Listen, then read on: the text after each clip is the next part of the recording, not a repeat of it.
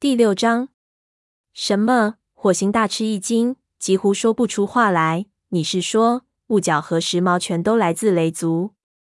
灰池舔了两下胸脯，说：“是的，我说的就是这些。”火星感到有些头晕目眩，问：“他们是被向心偷出来的吗？”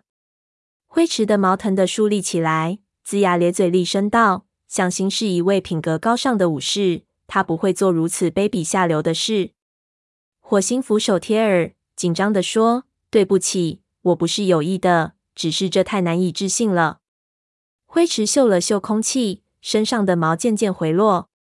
他的话令火星脑子里乱成一团。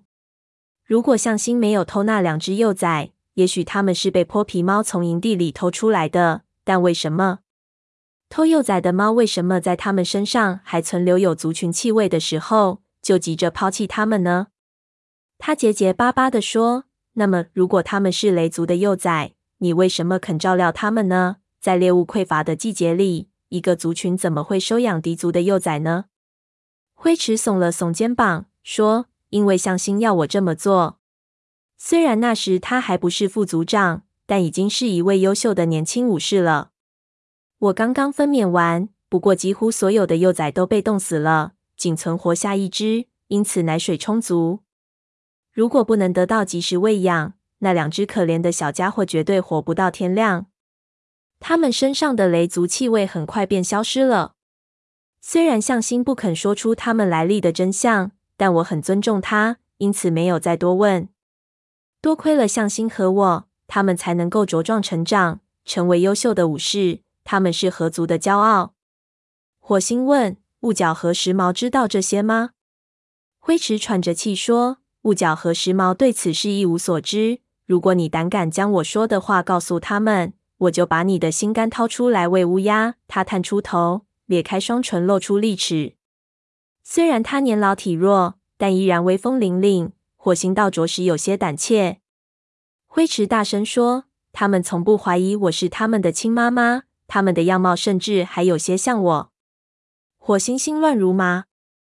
他觉得灰池透露的情况似乎对他意义重大，但具体是什么却总在脑海中一闪而过，令他怎么也捕捉不着。灰池坚持说：“他们向来对河族忠心耿耿。”我不想让他们存有二心。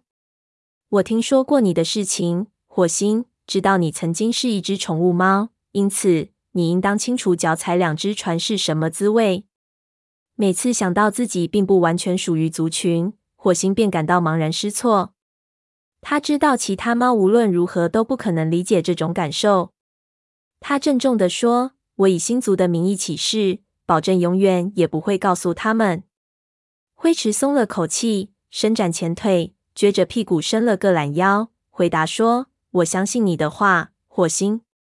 不知道我说的这些情况对你是否有帮助？不过，他也许能解释向心为什么不让雷族的猫伤害雾角和时髦。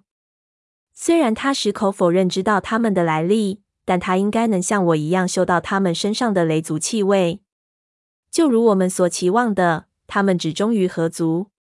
不过。”在这件事上，向心表现的似乎不怎么忠诚。火星尽量保持尊重的口吻说：“我很感激你，虽然我不知道这件事和我要查找的事情存在何种关联，不过我想你所说的话对我们两个族群来说都十分重要。”灰池皱起眉头说：“也许吧。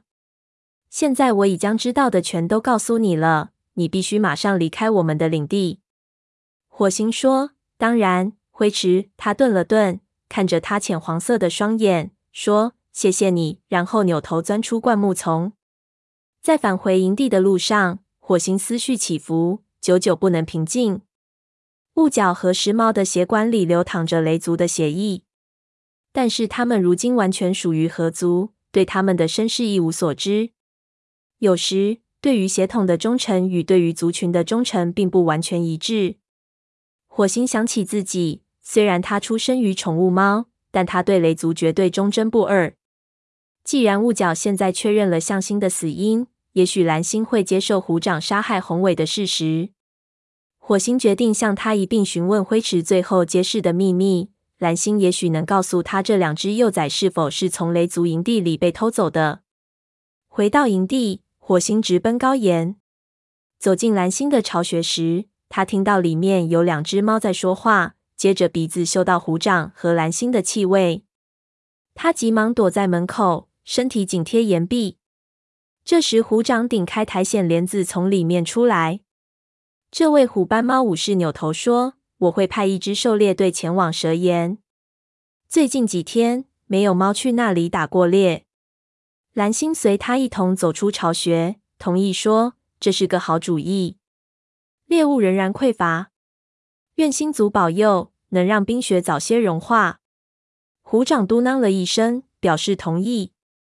他迈开大步向武士巢穴走去，没有注意到火星就躲在高岩边。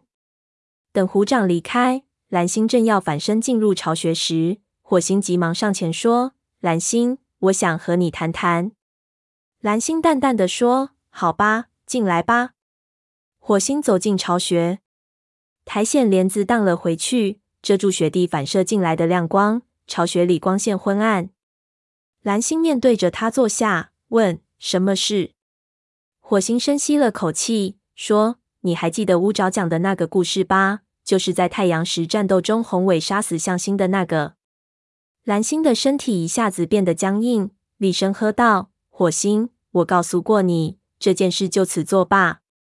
我是绝不会相信的。”火星尊敬的低下头，说：“我知道，但我发现了一些新情况。”蓝星没有反应，火星猜不透他在想什么。此时已骑虎难下，他只有硬着头皮继续说：“没有谁杀了向心，不是宏伟，也不是虎掌。向心是被头顶掉落的石块砸死的。”蓝星皱起眉头问：“你怎么知道这些的？”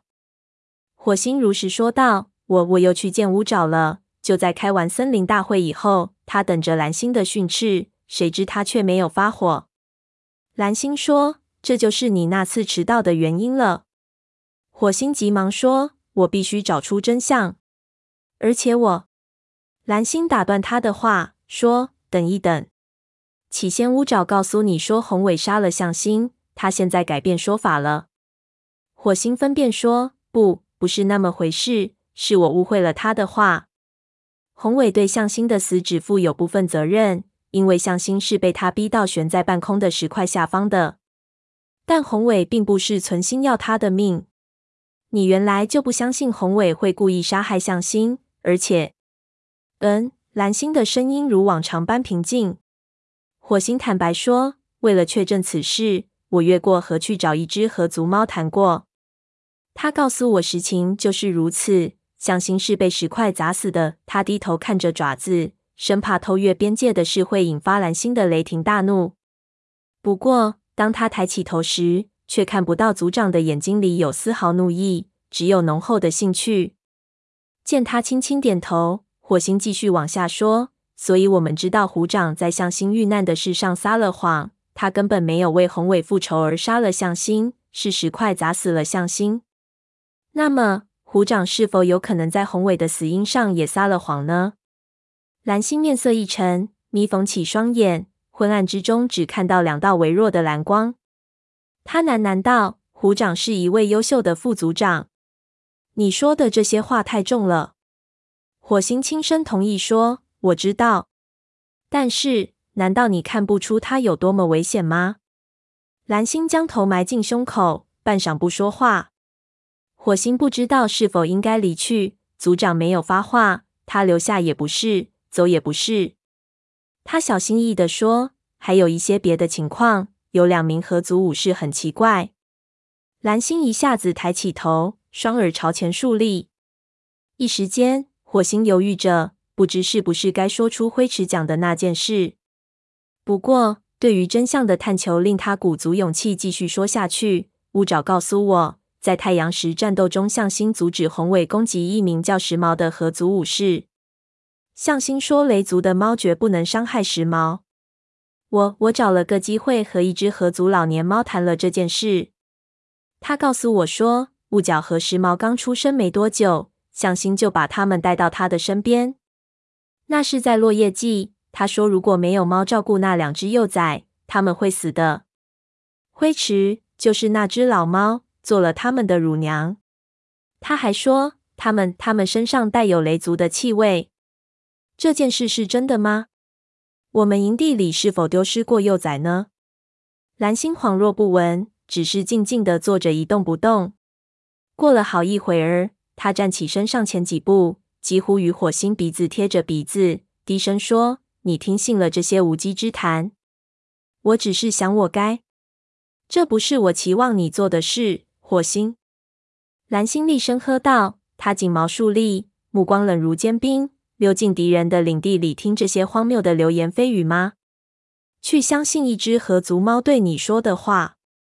你该干好自己的本职工作，而不是到我这里数落虎掌的不是。他盯着火星，半晌后方才说：“虎掌始终怀疑你的忠诚，也许他是对的。”火星结结巴巴地说：“对，对不起，但我认为灰池没有骗我。”蓝星粗重地呼出一口气。